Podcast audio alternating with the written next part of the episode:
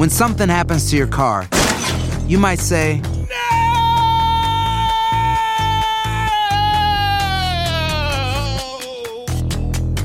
My car. but what you really need to say is something that can actually help. Like a good neighbor, State Farm is there. And just like that, State Farm is there to help you file your claim right on the State Farm mobile app. So just remember, like a good neighbor, State Farm is there. State Farm, Bloomington, Illinois.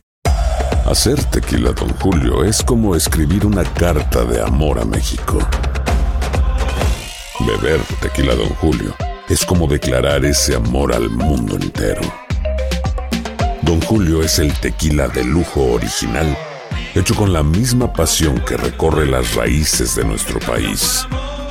Porque si no es por amor, ¿para qué? Consume responsablemente. Don Julio Tequila, 40% alcohol por volumen, 2020. Importado por Diageo Americas, New York, New York. Si no sabes que el Spicy McCrispy tiene Spicy Pepper Sauce en el pan de arriba y en el pan de abajo, ¿qué sabes tú de la vida? Para, pa, pa, pa. La venta para amigos y familiares de JCPenney está de vuelta. Desde lunes ahorra 30% extra en artículos por toda la tienda. Esos son ahorros adicionales por encima de nuestros precios bajos. Dile a tus amigos, ven con tu familia y ahorren en grande. No olvides, ya se acerca el Día de las Madres. Y tenemos todo lo que mamá quiere: joyería, belleza, salón y tarjetas de regalo. JCPenney, vale la pena. Cupón válido del 29 de abril al 5 de mayo en selección de estilos. Aplican exclusiones. Detalles en la tienda jcp.com. Advertencia. Este programa contiene casos de crimen, apariciones, misterio, conspiración y violencia. El contenido de estas piezas puede ser sensible para algunos miembros del público. Aconsejamos discreción.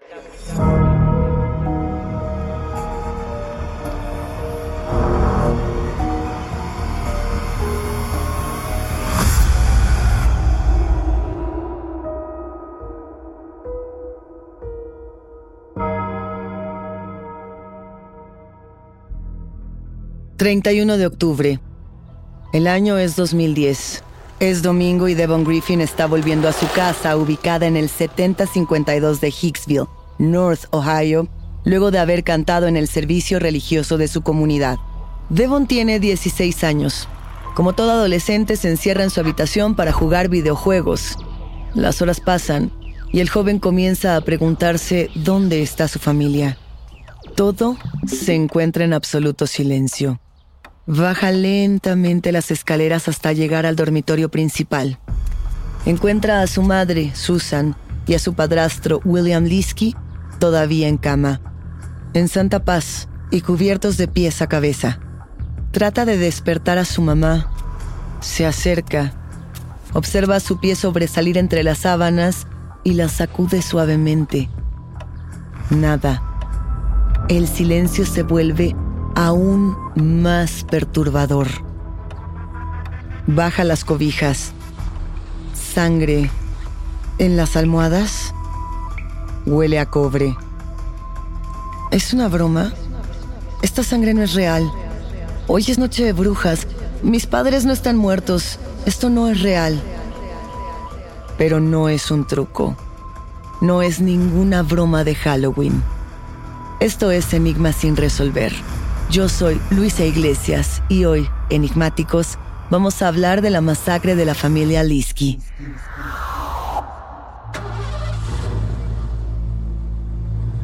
Al norte de Ohio, entre los lagos Erie y Michigan, hay una zona de llanura, bosque y largas carreteras. Entre las pocas casas que existen, hay demasiada distancia. En una de esas casas vive la familia Liski. Mamá, padrastro y tres hijos rubios. William, el padrastro, es un veterano de la Fuerza Aérea estadounidense. Trabaja como conductor de un camión recolector de basura en el Departamento de Transporte. En ese trabajo conoce a Susan, la madrastra. Enamorados, decidieron casarse y así formar una nueva gran familia. Ambos divorciados, ambos con hijos. Susan ya era madre de Derek y Devon. William, padre de un adolescente llamado como él, William Liskey Jr., mejor conocido como VJ. Vijay nunca tomó bien la separación de sus padres y por lo tanto nunca pudo generar un vínculo afectivo con su nueva madrastra, Susan.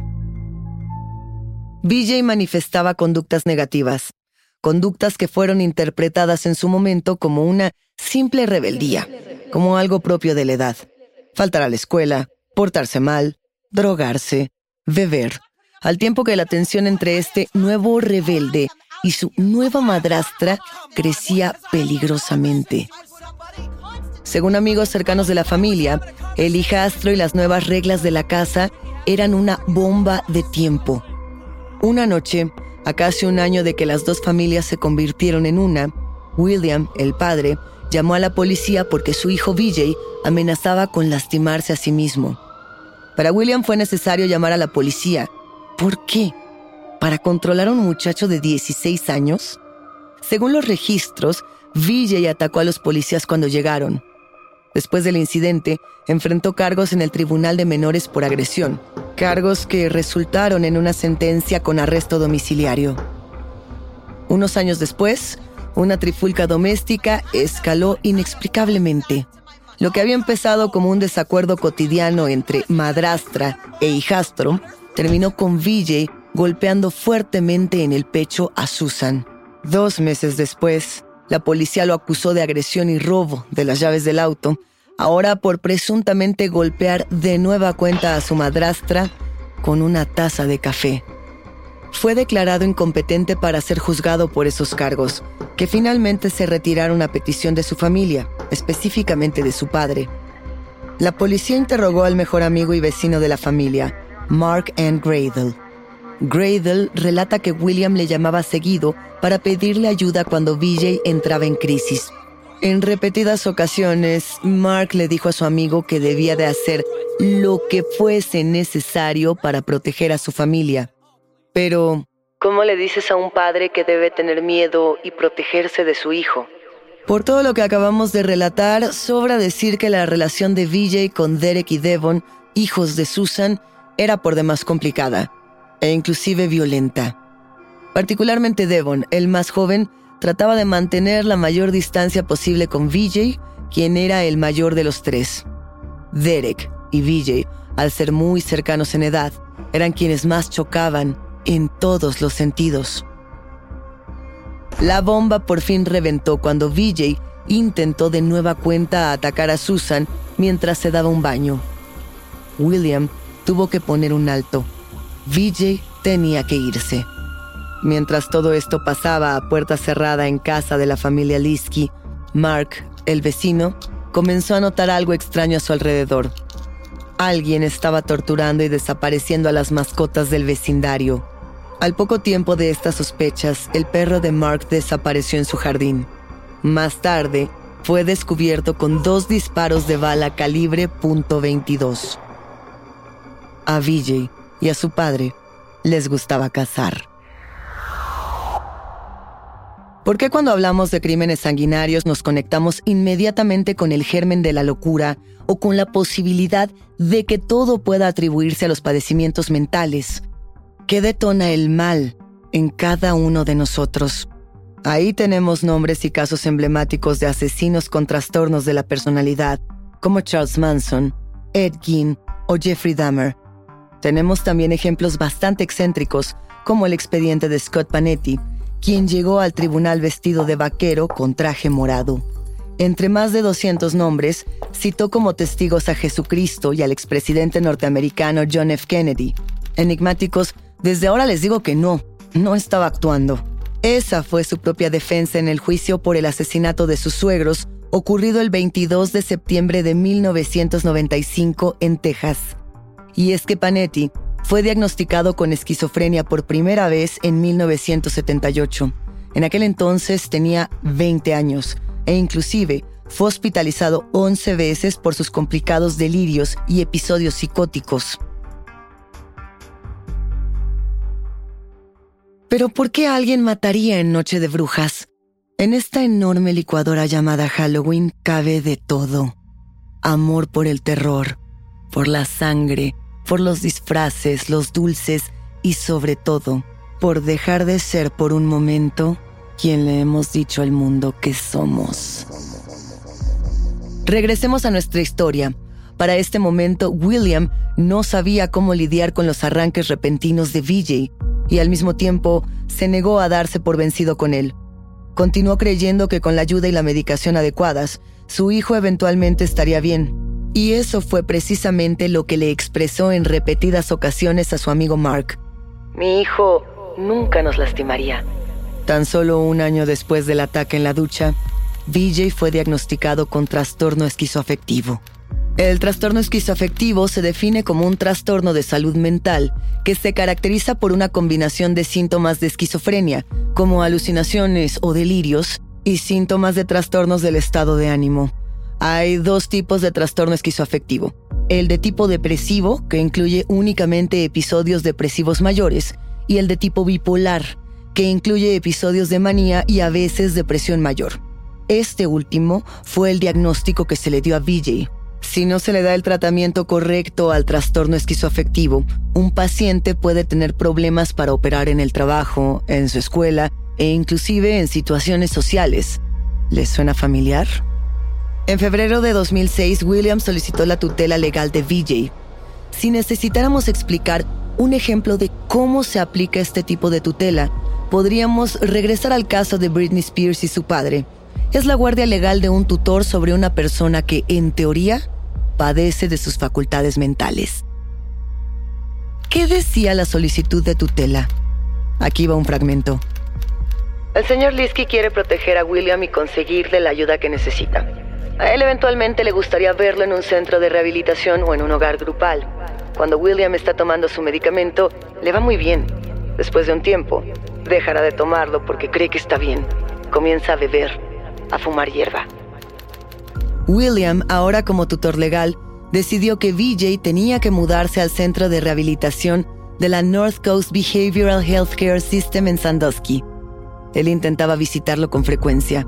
Trataba de mantenerse cercano a su hijo, quien se tornaba cada vez más hosco y taciturno. Cerca de la noche de Halloween, William se tomó unas vacaciones y fue a cazar venados con su hijo VJ.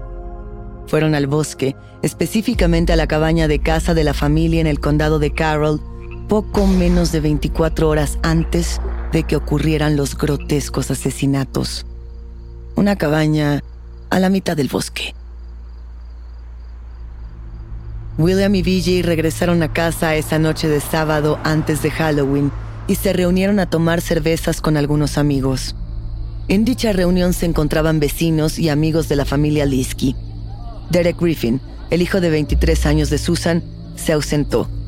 A nadie le sorprendió demasiado porque él y VJ, como ya habíamos mencionado, no se llevaban nada bien. Sabemos hasta este punto que VJ no tenía permitido pasar la noche en casa de los Liski debido a las peleas violentas entre él y el resto de la familia, y particularmente por la tensión que existía entre él y Susan, y aquel intento de ataque que ocurrió en la regadera. William había estado bebiendo esa noche. Pensó que no era buena idea tomar el automóvil para llevar a su hijo de regreso a la casa de rehabilitación de Sandusky. Estaba a punto de ser la medianoche y según los informes de los investigadores, la fiesta estaba por terminar. Todos se fueron a casa. VJ durmió en el sillón. Su familia no se despertó jamás. A la mañana siguiente, 31 de octubre, Devon, que había pasado el fin de semana en la casa de su padre, pasó por la casa de los Liske alrededor de las 9.30 am. Subió a su habitación a buscar una camiseta para luego irse rápidamente a cantar con el coro de la iglesia. Una vez que Devon se cambió la camisa, simplemente se fue. Después del servicio de la iglesia, Devon regresó a casa. Dicen que fue directamente a su habitación a jugar videojuegos. Esto sucedió entre la 1.30 pm y las 2 pm. Las horas pasaron y Devon notó que la casa estaba extrañamente silenciosa. No escuchó a su madre, ni a su padrastro, ni a su hermano Derek. El resto lo conocemos ya. When you buy a new house, you might say, Shut the front door! Winning! No, seriously, shut the front door. We own this house now. but you actually need to say, Like a good neighbor, State Farm is there. That's right. The local State Farm agent is there to help you choose the coverage you need. Welcome to my crib. no one says that anymore, but I don't care.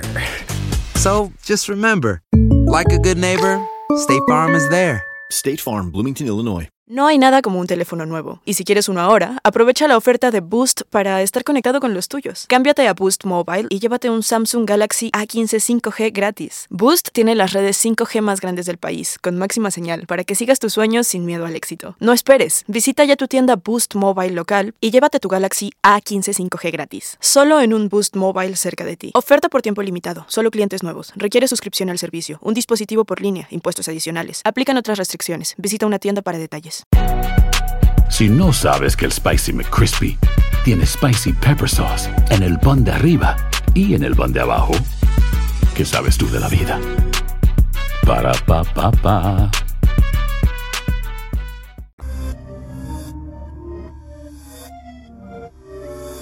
Dulce o truco.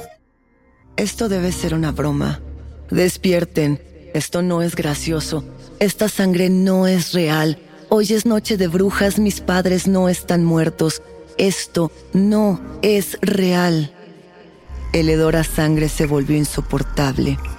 El silencio se cortó con el llanto desgarrado de Devon.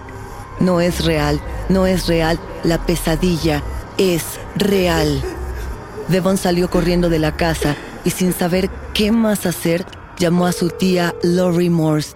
Fue ella quien se comunicó al 911 para pedir auxilio a las autoridades del condado de Ottawa. Finalmente la policía llegó solo para descubrir la grotesca escena del crimen.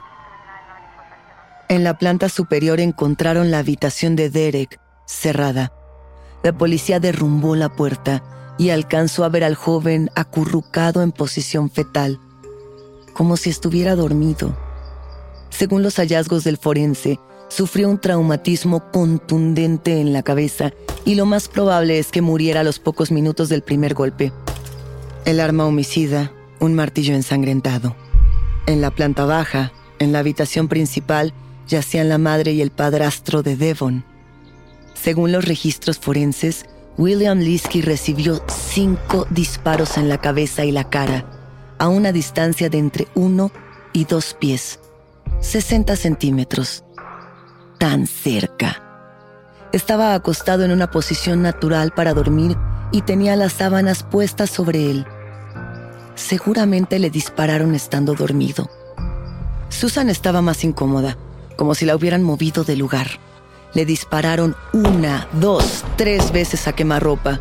Las balas eran de pequeño calibre, probablemente de una punto .22, como aquella que mató al perro de los vecinos. Quizás Susan despertó para ver a su familia siendo masacrada. Las distintas versiones periodísticas de la escena describen sin dar muchos detalles que Susan fue abusada sexualmente después de haber perdido la vida.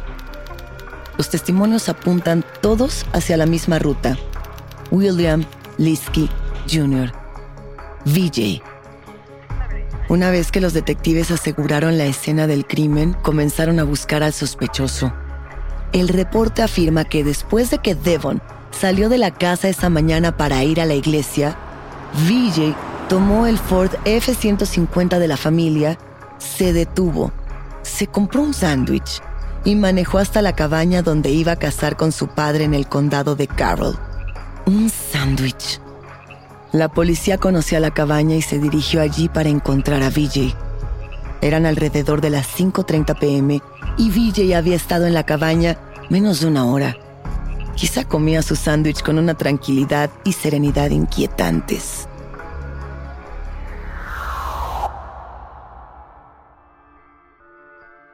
Un fulgor ambarino comenzó a rebullir furioso durante la tarde. Iluminó los árboles distantes en Oregón. Creció conforme avanzaba la noche hasta volverse un resplandor avasallador. Absoluto.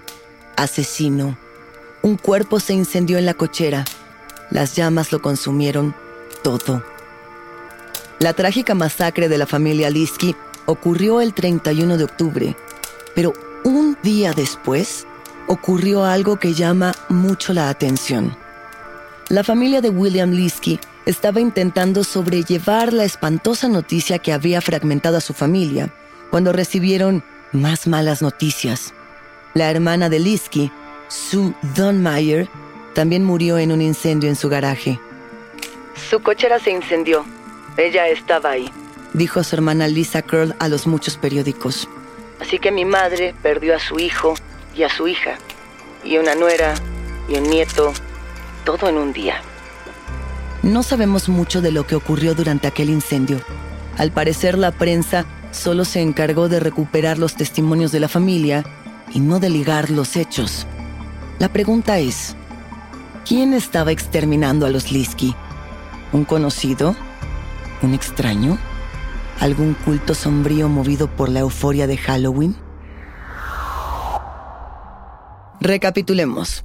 La mañana del 31 de octubre, un chico de 16 años regresa a su casa de la iglesia. Hasta aquí, todo bien. El chico sube a su habitación, se coloca una diadema y comienza a jugar videojuegos. Acto seguido, el silencio lo desconcierta. ¿Dónde están las señales?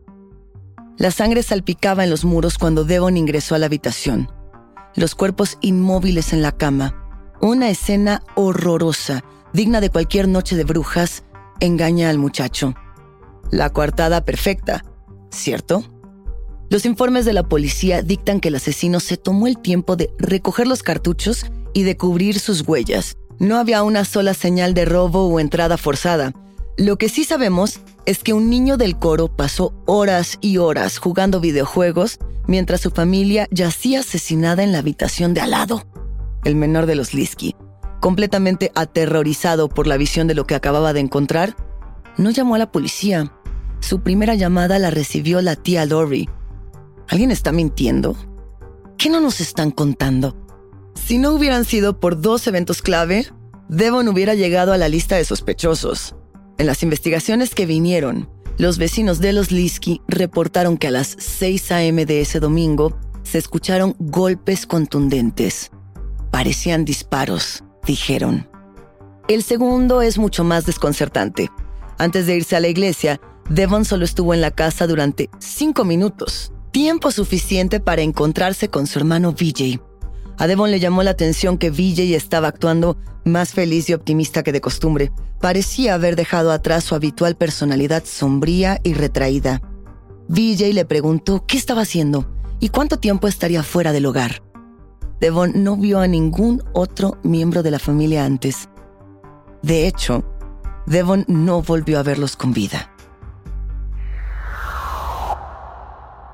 ¿Cuál es el límite que cruzamos cuando asesinamos a nuestros hijos o a nuestros padres? ¿Con quién estamos seguros? ¿En quién podemos confiar? ¿Tú confías en tus padres? ¿En tus hijos? ¿En mí? ¿Qué pasó después? Antes de pasar al juicio de William B.J. Liskey, quien fue acusado de triple homicidio, repasemos los siguientes puntos para generarnos algunas preguntas aunque les anticipo enigmáticos, no todas encontrarán respuesta. ¿Qué sentirían ustedes si luego del divorcio su padre volviera a casarse y a formar una familia que poco a poco los va sacando de la jugada, que poco a poco los aleja y los tilda de el loco o la loca? ¿Qué sentirían si no se les permitiera elegir el lugar en el que viven o el trabajo que desempeñen luego de la mayoría de edad? ¿Sentirían tristeza? ¿Enojo? ¿Resentimiento? ¿Sería esto un móvil suficiente para cometer un homicidio de estas características? Cada familia tiene su contexto, su historia y sus secretos. Por otra parte, tenemos el trastorno mental de Vijay, bipolaridad. Aquí nos detenemos a mencionar que ni todos los bipolares son asesinos, ni todos los asesinos son bipolares. ¿Qué tanto peso tiene la salud mental cuando hablamos de crímenes desgarradores? ¿Fue correcto este diagnóstico? Cuando tenemos una escena del crimen con estas características, tenemos que preguntarnos qué significa cada acción, cada cabo suelto, cada resquicio, cada gotita de sangre. En menos de un mes, BJ fue acusado de tres cargos por homicidio agravado. En un principio se le impuso una fianza por un millón de dólares. Luego de analizar la violencia del caso, la cifra se elevó a tres. Para ese momento, ya había cumplido 25 años. El juicio de BJ poco a poco se volvió un dolor de cabeza para la fiscalía. Para siquiera comenzar a pensar en una condena, el personal médico debía determinar si BJ estaba en condiciones de declarar. Sus abogados vieron la oportunidad y apelaron a una defensa por demencia. Trasladaron al joven al Centro de Tratamiento y Diagnóstico de la Corte en Toledo. Luego, en Twin Valley Behavioral Healthcare en Columbus, donde por fin se tomó una decisión. Con base en sus informes, el juez de causas comunes del condado de Ottawa, Bruce Winters, dictaminó que Liski era competente para ser juzgado. El juicio comenzó casi un año después de los asesinatos. En un principio se declaró inocente y durante el juicio, la defensa sostuvo el argumento de que el acusado era víctima de su propia salud mental. Sin embargo, conforme las evidencias de los antecedentes penales y sus conflictos con Susan afloraban, la defensa de VJ le hizo saber que la pena de muerte era una posibilidad cada vez más cercana en su futuro. Y fue así como se declaró culpable de todos los cargos. Sí, William Liskey Jr.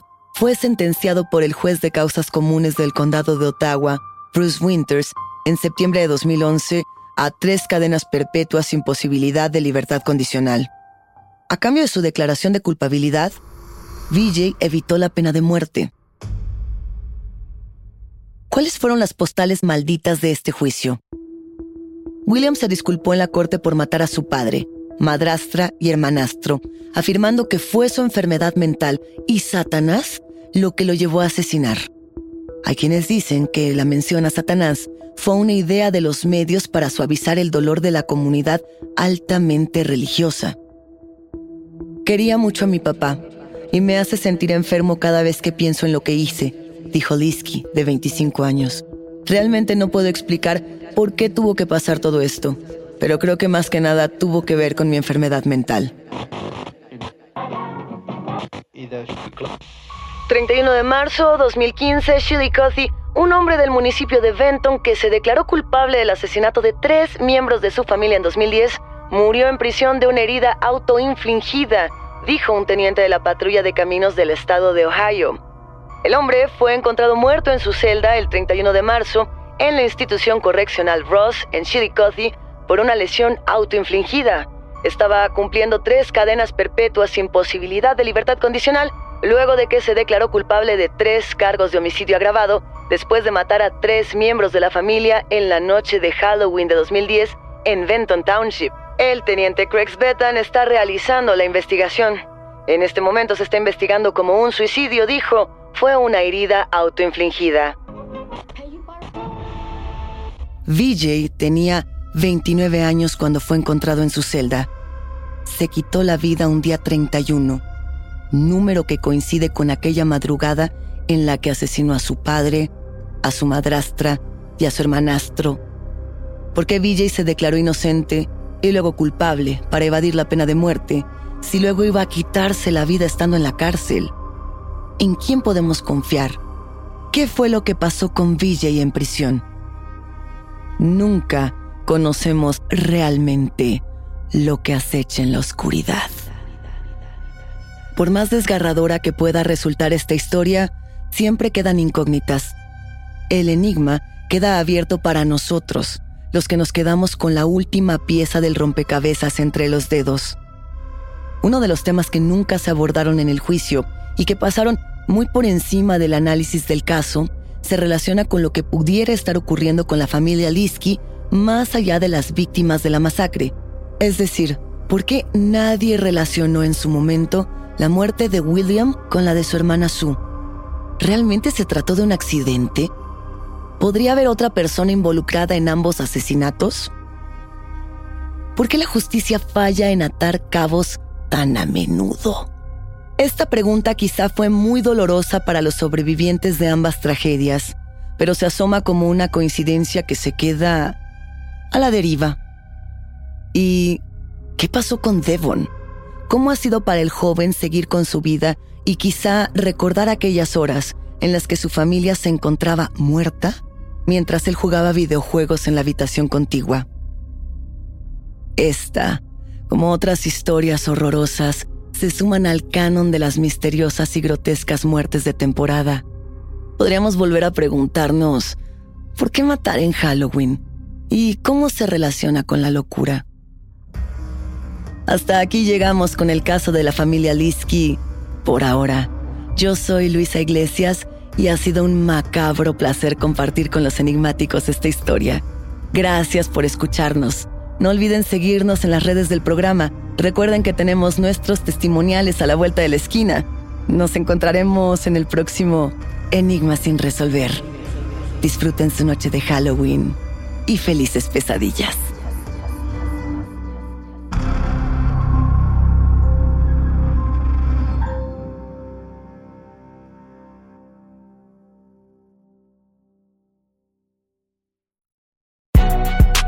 Si no sabes que el Spicy McCrispy tiene Spicy Pepper Sauce en el pan de arriba y en el pan de abajo, ¿qué sabes tú de la vida? Para, pa, pa, pa.